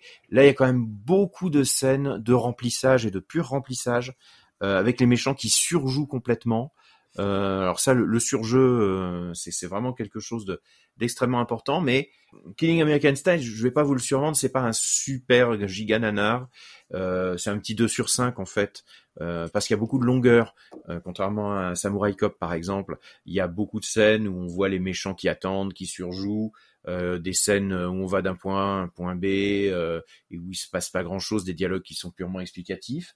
Il y a quand même quelques moments de, de folie furieuse. Il y a aussi beaucoup de vulgarité. Je pense qu'on va on va en reparler de ça parce que c'est quand même assez hallucinant. Il y a une scène moi qui m'a rendu un peu dingue en, la voyant, euh, c'est que un, moment donc euh, les, les, méchants ont pris d'assaut la maison de donc du, du gentil, capturé sa famille et euh, donc toute la famille est prise en otage. Et quand vous êtes une femme prise en otage dans votre maison, quelle est la première chose que vous allez faire? Bah, Aller prendre un bain pour être sûr après que ça va attirer les, les, comparses les plus libidineux de, l'équipe. Et en fait, on sent bien que c'était juste, bon, bah là, il faut une petite, scène de nudité, il faut... Donc euh, voilà, t'es es capturé, t'es pris en otage, qu'est-ce que tu fais? Ben tu vas prendre un bain, tranquille. Il faut pas perdre sa dignité, faut, faut pas, tu vois, céder ça euh, aux malfaiteurs. C'est, oui, on, peut voir ça comme ça. Mais euh, voilà, globalement, parmi la, la filmographie, c'est un petit peu comme Young Rebel. J'aurais pu prendre Young Rebel qui est un petit peu dans le même style, c'est-à-dire qu'il y a quelques scènes qui surnagent, euh, qui sont vraiment euh, vraiment what the fuck. Euh, mais il y a une espèce de mollesse générale et beaucoup de répétitions. Donc il arrivera peut-être un jour Killing American Style sur le site, d'autant qu'il y a quand même quelques dialogues qui sont bien bien rigolos mais euh, ça reste du petit nanar de consommation courante. Il le mérite, euh, il le mérite. Après, pour rebondir sur ce que tu dis, je trouve c'est important, c'est que Samurai Cop, c'est sûr que c'est un nanar grand public, comme je dis, qui est universel. Donc, comparé les autres Amir Shervan, ils en pâtissent. Hmm. Les, autres films d'Amir Shervan, ils sont bien pour le nanardor qui veut aller un peu plus loin, qui veut explorer son univers. Et, et pour moi, tu vois, tu t'y retrouves quand t'es ce, ce public-là, quand t'es un public un petit peu plus spécialisé. Moi, je les ai tous trouvés très bons, je les recommande tous, mais à des danardeurs qui ont déjà un peu une culture. Euh, là où Samurai Cop, vous pouvez le passer en famille et euh, votre grand-mère à votre neveu, tout le monde rigolera quoi. Ouais. C'est des films à voir à plusieurs, je pense aussi pour euh, parce, parce, que comme il y a des longueurs, ça permet aussi d'être bah, d'être soutenu un petit peu pendant les moments de pur remplissage qu'on trouve dans pas mal de ils ont toujours ils ont toujours quelque chose à offrir et puis ils ont comme on va le redire après cette patte inimitable d'Amir Shervan où le mec, son, son, son, talent de casting fait toujours euh, mouche, quoi. Ouais. Euh, toujours trouver de la trogne qui va te distraire et que tu n'auras pas vu ailleurs. Quoi. En, en, termes de trogne, j'ai jamais vu autant de trogne, à part peut-être dans les films de Hong Kong. C'est-à-dire, c'est, j'avais l'impression de voir des Guélo échappés de films de Hong Kong, tellement ils ont des trognes de, ah oui, mais dans de- tout- d'Américains dans tous les- caricaturaux euh, choisis pour leur physique. T'as effectivement des combinaisons extrêmement intéressantes de trognes, de coiffures et de fringues. Et de fringues, ouais, c'est ça. Il y a aussi des tenues vestimentaires complètement dingues dans Killing American Style euh, Ouais. ou Young Rebel sur comment il sape Robert Sdar, quoi. Euh, c'est du. euh, alors, les films eux-mêmes datent plutôt de la fin des années 80, mais euh, il y a un côté 90 score, euh, genre euh, très bariolé, euh, avec euh, littéralement pas un vêtement qui est à la bonne taille Ouais. sur une personne, pas un. Mais et il y en a pas non plus deux qui sont dans des couleurs qui se marient bien ensemble. Généralement, vous, avez- enfin, il y a peu de fringues qui ont moins de trois coloris.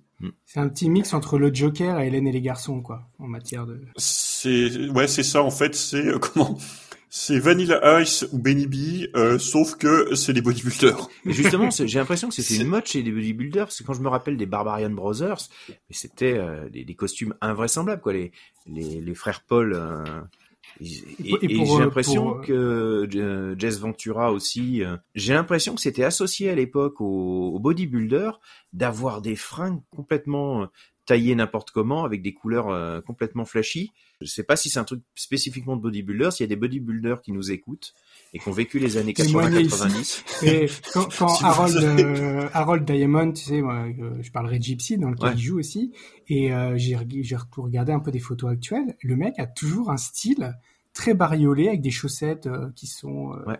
Qui ne sont pas appareillées avec des couleurs flashy respectives. Il y a quelque chose qui subsiste de cette euh, Ouais, ouais, ouais, il- ambiance, on- de cet on- état d'esprit.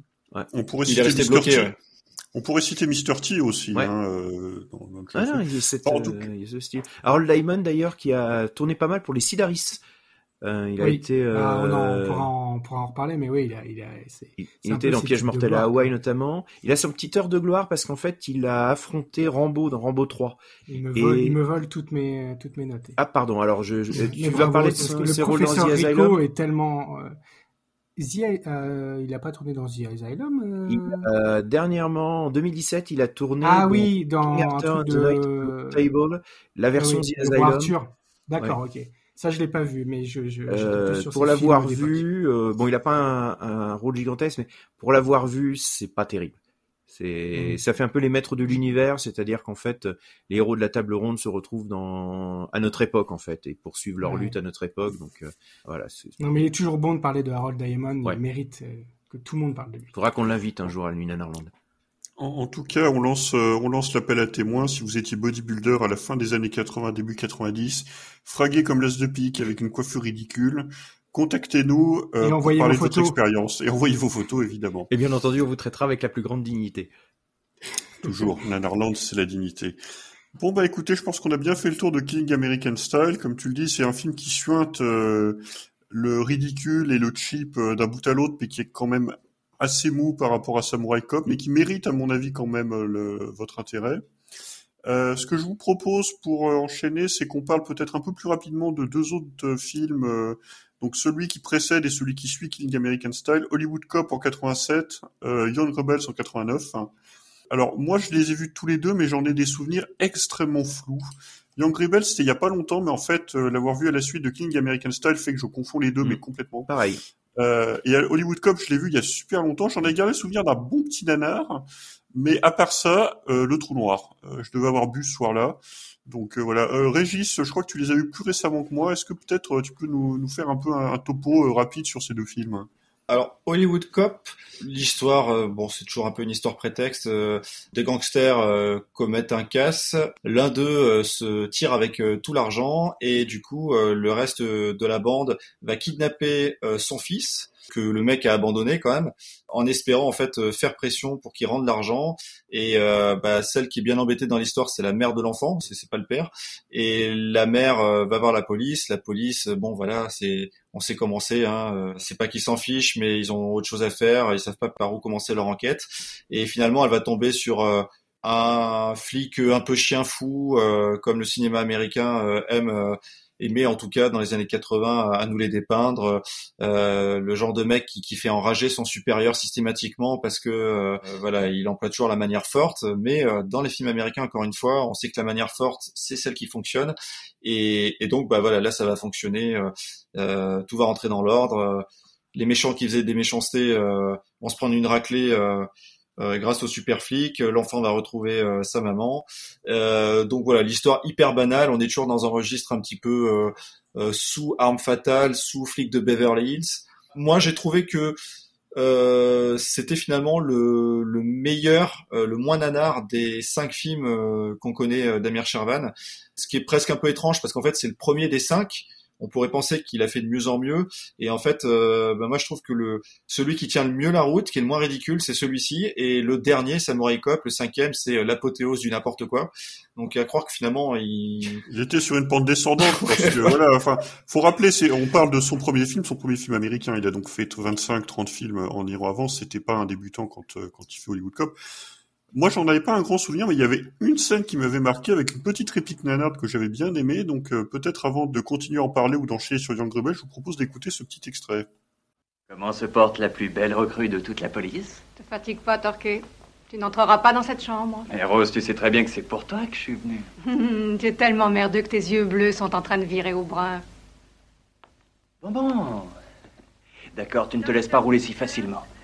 Mais je dois te dire que si j'étais un drap de bain, j'aimerais assez m'enrouler autour de ton corps. Tellement beau. J'ai le souvenir que dans ce film, il y a euh, déjà une séquence de drague avec une infirmière ou médecin qui palpe, qui palpe des bourses. C'est celle-ci en fait. oui, juste après, elle lui palpe les bourses en fait. Ça, et euh. qui, qui, carrément qui annonce euh, ce qui se passera dans Samurai Cop. Complètement, c'est précurseur, c'est exactement précurseur. ça. Sachant qu'il a euh, aussi un coéquipier noir. Euh, moi, je me rappelle qu'il s'appelait Jaguar. Moi, je l'ai vu en anglais, il s'appelait Jaguar. Et il y avait un, quand même un combat en slip, encore une fois, le, le titre revient, dans deux, deux femmes. Enfin, c'est dire quand, quand, John Nada dit que ce film, enfin Régis dit que ce film est le meilleur. Hein. Enfin voilà, celui qui se tient le mieux. Faut rappeler qu'il y a quand même ce genre de choses. Non mais Amir Shervan, euh, je pense qu'on l'a, on a déjà commencé à le montrer, est un auteur et effectivement, euh, un film d'Amir Shervan se reconnaît euh, pour le pour l'esthète avec entre mille. Voilà. C'est ça, il y a des constances. Voilà, sinon, bon, le souvenir que j'en garde, c'est beaucoup de courses-poursuites en voiture en accéléré, énormément de fusillades moins de filles en bikini euh, que dans les autres films, encore que s'il y en a quand même. Le film existe en VF, bon, il, il se regarde bien quand même parce qu'il est, il est plutôt rythmé. Qu'est-ce qu'il fait alors qu'il, voilà, il vaut pas Samurai Cop? Bah, c'est, que tous les curseurs, euh, tous les éléments euh, sont un cran en dessous en fait. Voilà, le, doublage est un peu moins fou. L'acteur principal n'est pas connu, il a vraiment pas fait grand chose à côté, mais moi je trouve qu'il tient la route. Voilà, il est, c'est pas un acteur shakespearien, mais il fait le job, il est pas ridicule, il a pas une perruque il joue, euh, il joue aussi dans un truc nanar, je crois. Il joue dans Chi. Il a pas une grande carrière, mais quand même, tu vois, le mec a, su taper juste. Hein. Mais bon, voilà, euh, au-delà de ça, euh, c'est presque un bis sympa en fait pour moi. C'est c'est un peu entre les deux. il pourrait être sur Nanarland, je trouverais pas ça abusé, mais il le sera. Bon, sans doute. Il y, a, des choses à dire. Voilà, je m'y engage. D'accord. Et après, est-ce que vous voulez encore en parler ou est-ce qu'on enchaîne sur Young Rebels Young Rebels. On va parler de Young Rebels, oui. Alors, Young Rebels, j'ai passé un très bon moment devant. Je l'ai vraiment plus aimé que le Hollywood Cop. Rico disait que c'était un peu ennuyé. Bah, c'est comme Killing American Style. C'est en dessous de Samurai Cop, ça, on n'atteint pas le même euh, degré de folie.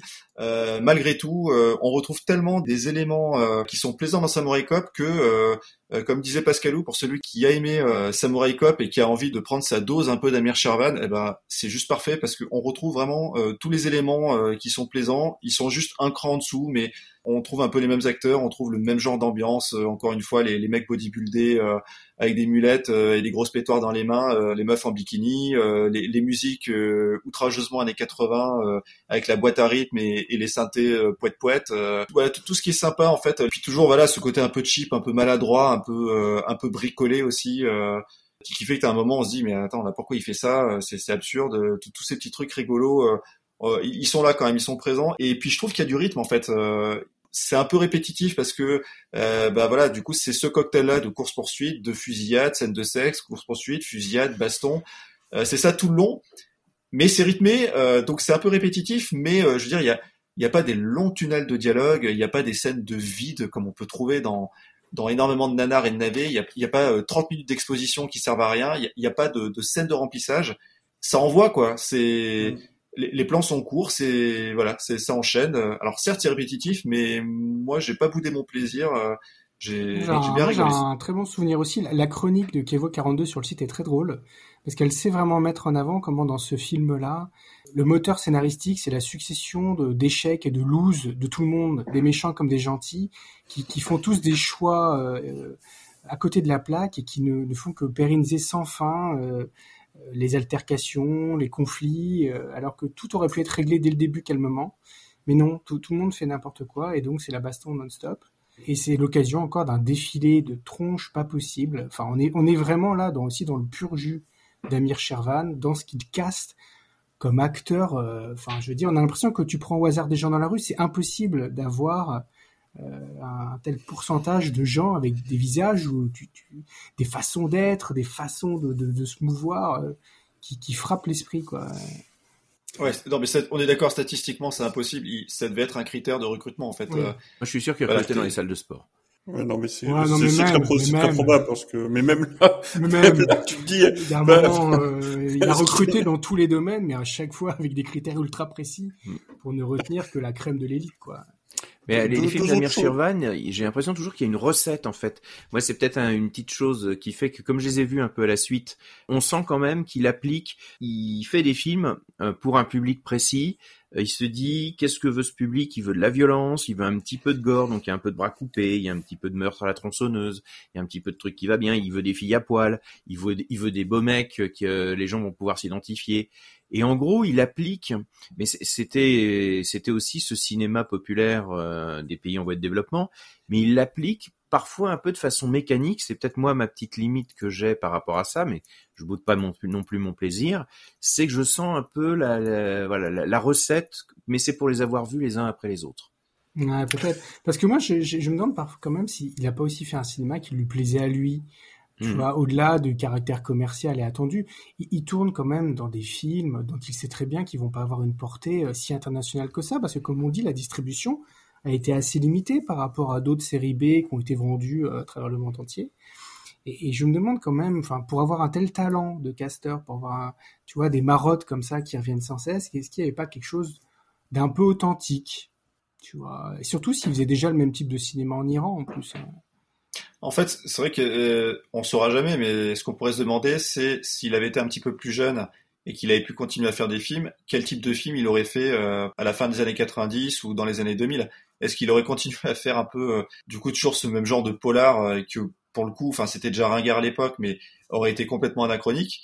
Ou euh, voilà, est-ce qu'il se serait mis à, à, faire des films de kickboxing euh, dans les années 90 euh, du sous Jean-Claude Van Damme, ou est-ce qu'il aurait touché à d'autres genres par la suite? Ça, on ne saurait jamais. Mais moi, je, ce qui est drôle, c'est que j'ai l'impression qu'il fait effectivement toujours le même film, alors que les scénarios évoluent un peu, parce que Killing American Style, c'est un, un, home invasion movie. Euh, on, on sort du cadre du polar, mais malgré tout, on retrouve tellement la même patte, les mêmes constantes, les mêmes éléments, les mêmes ingrédients, qu'on a l'impression effectivement de voir le même film même quand c'est pas la même histoire, mais parce que pour moi, bah, c'est ce qui fait qu'il euh, correspond un peu à la, à la définition de ce qu'est un auteur euh, que pouvaient donner les cahiers du cinéma. C'est un mec qui, même quand l'histoire, le scénario change, il refait toujours le même film parce que euh, je pense pas que c'est une recette qu'il applique. À mon avis, c'est ou, peut-être un peu, mais en même temps, euh, je pense c'est aussi sa conception du cinéma. Et je pense que t'as as un truc euh, entre, alors qui est difficile, c'est difficile de définir quel est euh, quel est l'équilibre entre les deux. C'est d'un côté ce que lui estime être les ingrédients d'un film américain,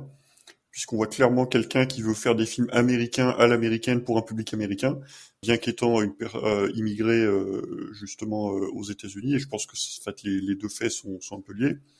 Et puis euh, quelqu'un qui veut faire des films tels que ceux qu'il aimerait voir, ce qui est le cas en fait de, je pense, de la plupart des cinéastes, et ici d'un cinéaste indépendant qui, qui, a, qui a un contrôle total sur ce qu'il fait. Euh, je pense que ça correspond aussi au genre de choses que, que lui avait envie de voir, soit comme cinéma, soit comme euh, beau mec, belle meuf, euh, qui, qui, voulait voir. Euh, il y en rebelle juste un mot pour dire que je me souviens d'une autre scène. Euh, il y a une scène de castration à la tronçonneuse aussi, donc je pensais que c'était important de le signaler. c'est toujours important. Ouais, qui est peut-être inspiré de Scarface où il y a une scène de torture à la, tronçonneuse. J'ai une grille de lecture en fait. Euh, le gars parlait pas très bien anglais et je pense qu'en fait clairement, il a vu L'arme fatale, il a vu le flic de Beverly Hills, et en fait, il en a retenu ce que lui pouvait comprendre, c'est-à-dire ce qui était très visuel. Encore une fois, les fusillades, les bastons, euh, les courses-poursuites. Et euh, par contre, tout ce qui était euh, intrigue, tenant et aboutissant, narration, épaisseur des personnages, ça c'est un truc que son anglais devait être trop limité pour que il, capte vraiment un peu les, toutes ces subtilités là. Et du coup, ça c'est un truc qu'on retrouve pas du tout dans ses films. Ces personnages sont hyper binaires. les relations épais, mais physiquement quoi. Voilà, mais, mais les relations entre les personnages, elles sont hyper bateaux. C'est, ok, lui c'est mon copain, lui c'est mon ennemi, elle c'est ma copine, elle c'est la méchante. Ça va jamais au-delà, il y a, y a aucune nuance en fait. C'est très très basique. Euh, et toi, Rico, du coup, dis-nous un peu, qu'est-ce que tu retiens des, des thèmes euh, un peu récurrents dans le cinéma d'Amir Shervan? Euh, eh ben dans le cinéma d'Amir Shervan, je trouve en fait que c'est un peu la quintessence du cinéma d'action des années 80-90, mais version fauchée.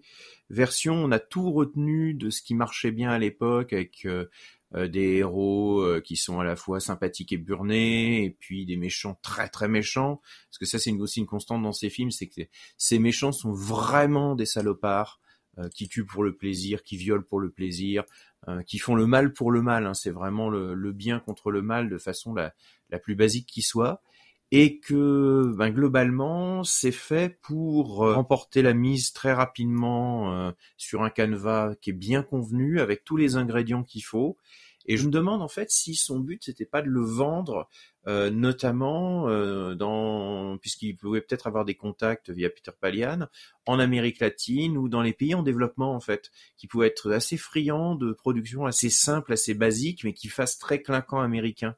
Euh, je me demande si ces films en fait étaient réellement pour le public américain ou s'ils ne pensaient pas plus exportation. Ils ont pu tourner au cinéma par exemple euh, un peu partout dans le monde et notamment dans les pays en développement. Je serais pas étonné de ça. Ça, ça, me paraît très bien ce genre de cinéma. Malheureusement, euh, enfin, euh, je sais plus si on l'avait mentionné, mais Amir Shervan étant décédé, c'est effectivement quelque chose qu'on qu'on pourra jamais élucider. Mm. Mais oui, c'est une thèse. L'idée de, de, de, films destinés à l'exportation et donc dans lesquels on force, on pousse les potards à 11 sur le côté américain d'Amérique, c'est une thèse plausible effectivement quand on quand on voit ce, quand on voit ces films. Mm. Mais ça reste des films éminemment sympathiques. C'est là aussi, parce que ça reste des films qui sont sincères. Et, ah, c'est d'une sincérité totale. C'est con comme la lune, mais c'est d'une sincérité totale.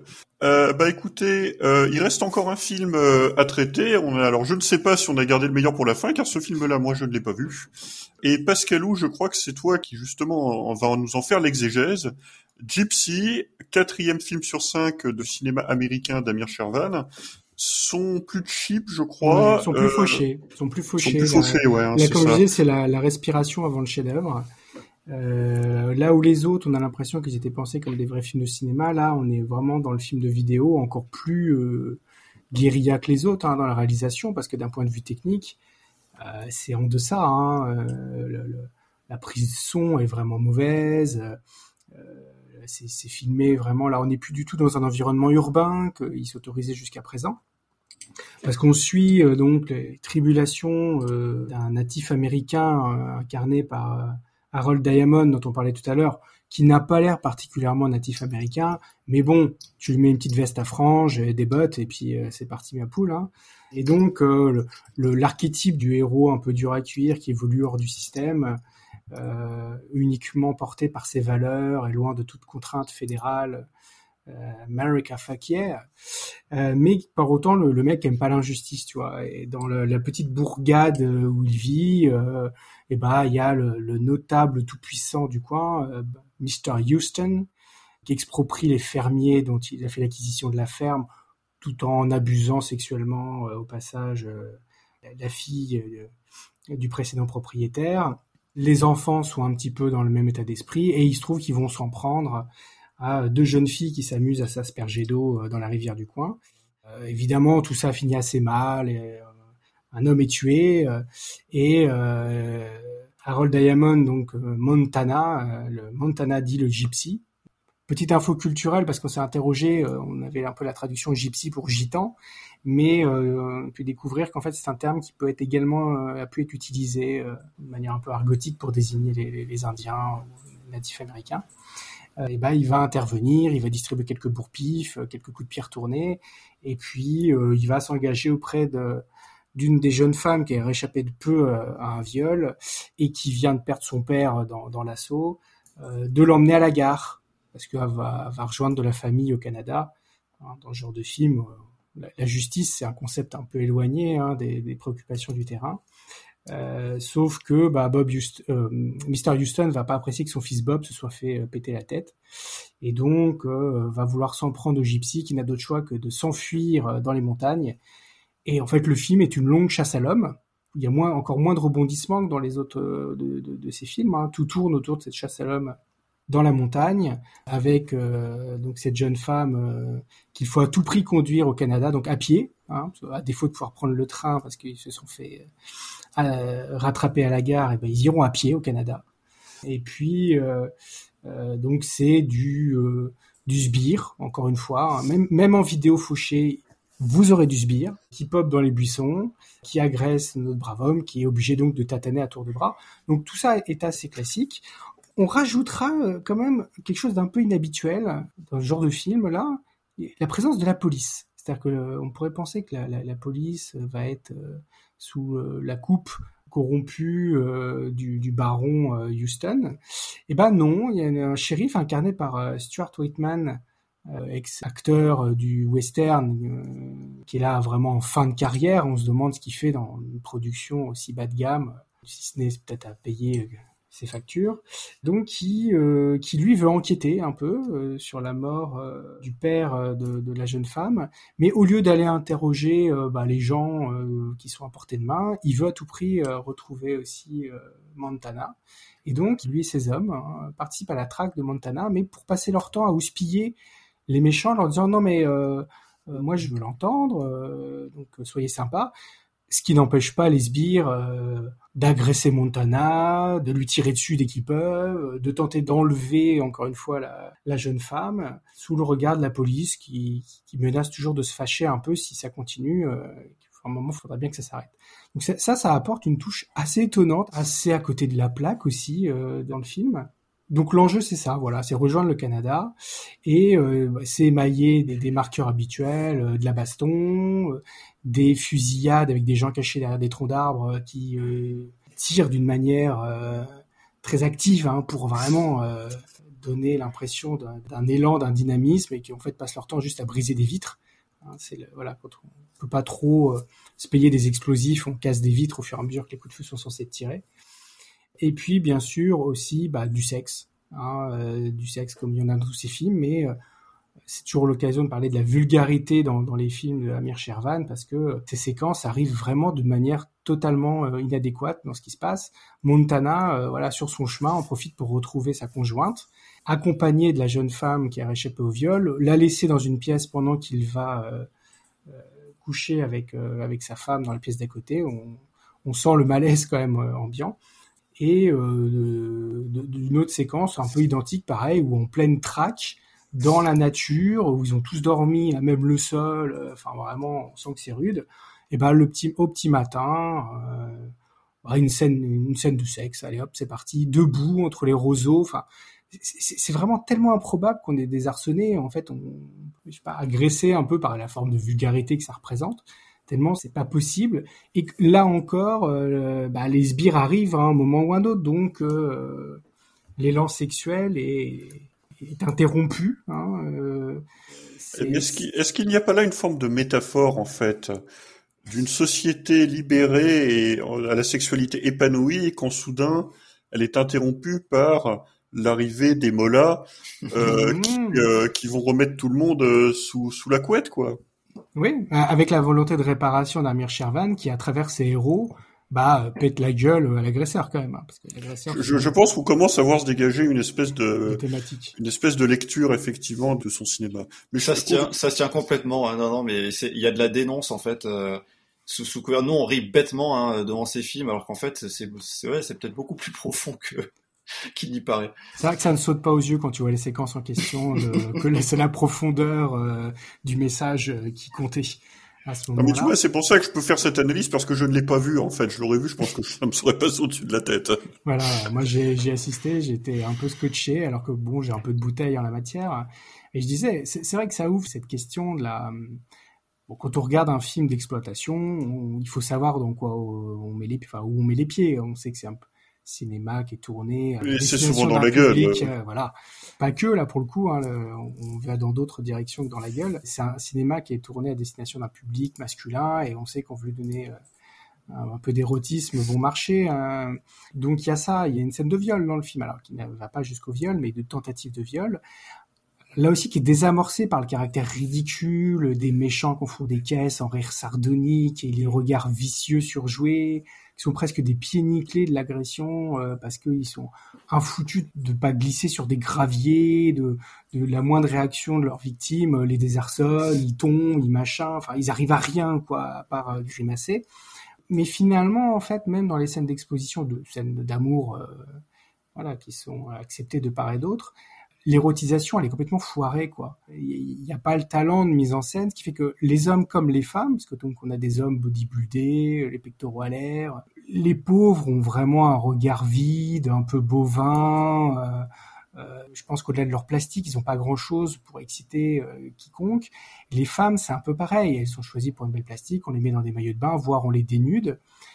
Mais il y a rien qui s'est vraiment sublimé en fait ce qu'elles ont à offrir.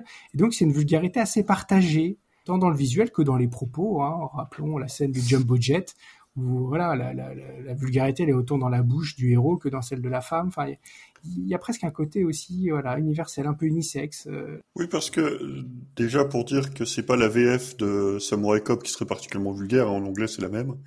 Euh, mais effectivement, euh, une des constantes chez Amir Shervan, c'est euh, ces espèces d'horribles et gênantes scènes de cul, euh, qui sont les scènes de cul les moins sensuelles du monde, filmées en plan large, euh, en caméra fixe, éclairées comme un chantier de BTP, et dans lesquelles vous avez des, des corps, mais dans lesquels, enfin, c'est peu dire qu'il n'y a pas d'alchimie, quoi. C'est euh, les, les, enfin, les hommes comme les femmes sont raides comme des piquets, mais enfin, je veux dire, c'est pas une métaphore du, du, de- d'une érection que je suis en train de vous dire, c'est vraiment qu'ils sont, euh, ils sont comme ça, quoi. Bah, la scène d'amour debout entre les roseaux, je peux te dire qu'elle est là pour le coup, t'es obligé d'être dans une certaine euh, rigidité musculaire pour la tenir, quoi. Et c'est inhabituel de voir ça en plus quand même. Euh, Régis, euh, est-ce que toi, dans l'érotisme d'Amir Shervan, il y a des choses qui te marquent en particulier? Moi, ce qui me fait toujours rire, c'est que une fois sur deux, les mecs, même euh, neuf fois sur dix, les mecs sont en slip. C'est ça que je trouve super drôle, en fait. Il y a de longues scènes d'amour, et puis au bout de 3-4 minutes de scène, euh, il y a un plan qui, qui nous permet de voir que le mec, en fait, il est en slip. Je trouve ça tellement ridicule à chaque fois. C'est bon, voilà, on, on sait pourquoi. C'est, il demandait pas à ses acteurs de se dénuder complètement, mais voilà, ça produit toujours son effet, en fait. Et, et pardon d'insister là-dessus, mais on a dit que les fringues étaient what the fuck, les slips aussi. Oui, oui, les slips vous avez des gens qui sont sont très littéralement, échancrés. voilà, il y avait des gens littéralement en slip, et pourtant, votre première réflexion, c'est de vous dire, putain, qu'il est mal fringué. C'est ça, Bah, dans, dans Gypsy, t'as quand même le droit euh, à voir le, le, le, le fessier de, de Harold Diamond.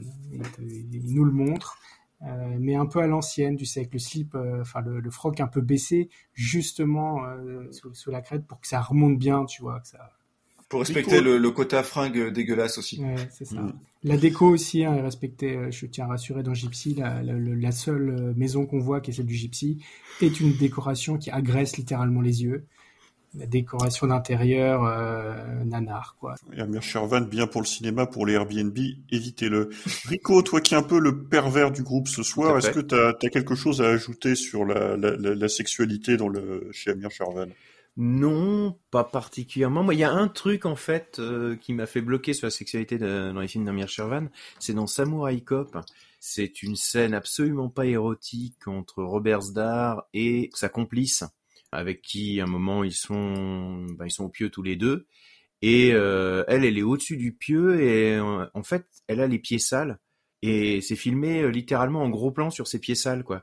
Et ça rend la scène absolument pas érotique. Ça montre un peu toute l'artificialité en fait de ce genre de scène. Mais c'était fascinant hein, quand on l'a passé au Grand Rex Samurai Cop pendant une nuit à Narland, c'est effectivement que pendant cette scène, tout le public ne regardait que les pieds dégueulasses euh, de Robert Sdar et de sa meuf.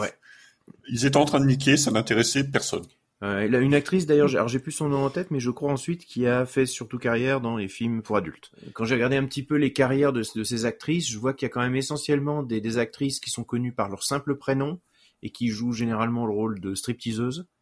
Et puis euh, après, il y en a quelques-unes qui ont eu euh, un petit peu de carrière, des, bouts de carrière, mais il y en a quelques-unes aussi qui ont ensuite bifurqué dans, le X, euh, parce que c'est comme tout, mais voilà, faut bien bouffer un moment ou un autre.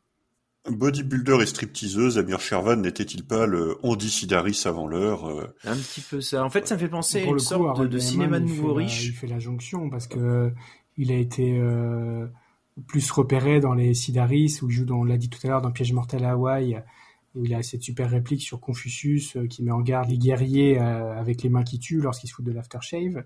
Il est plus encore mis en avant dans Picasso Trigger où il a un peu le premier rôle. Et c'est marrant de le revoir justement après chez Amir Shervan, où malheureusement, il, enfin, il a un vrai charisme chez Sidaris. On l'a dit, il joue aussi dans Rambo 3, dans la scène d'affrontement de Rambo euh, au début du film, avec le combat avec les bâtons, où il a aussi il a un, vrai, charisme. C'est une scène quand même qui marque les esprits. Et chez Shervan, particulièrement dans Gypsy, le pauvre, il fait vraiment, euh, il est désiconisé quoi. Enfin, on sent qu'il n'a pas de direction d'acteur, il sait pas quoi jouer, il a le regard vide. Euh, c'est aussi la force hein, il, la mère presque nanardiser euh, un acteur euh, qui a déjà qui... un bon potentiel, mais là. Euh... Et si je dois conclure à la rigueur sur le Gypsy, c'est par rapport à ce que l'on disait sur les autres films d'Amir Shervan qui sont en dessous de Samurai Cop. C'est évident, celui-là, il est en dessous. Déjà, il n'y a pas de VF, donc pour nous, c'est une moins-value. Techniquement, il est vraiment en deçà, il y a moins de rebondissements. Pour autant, moi, j'y ai trouvé mon compte, je me suis amusé devant, j'étais content de retrouver du Amir Shervan, parce que c'est clairement du Amir Shervan, même fauché, même euh, voilà, avec moins de choses à montrer, sa patte, elle est là. Et donc, à réserver encore plus ceux qui veulent compléter, mais néanmoins, il y a du bon à y prendre même là. Donc, euh, donc bravo l'artiste. Bravo l'artiste, je pense que c'est effectivement une bonne conclusion. Avec cinq films, c'est facile d'être complétiste d'Amir Shervan, donc euh, voilà.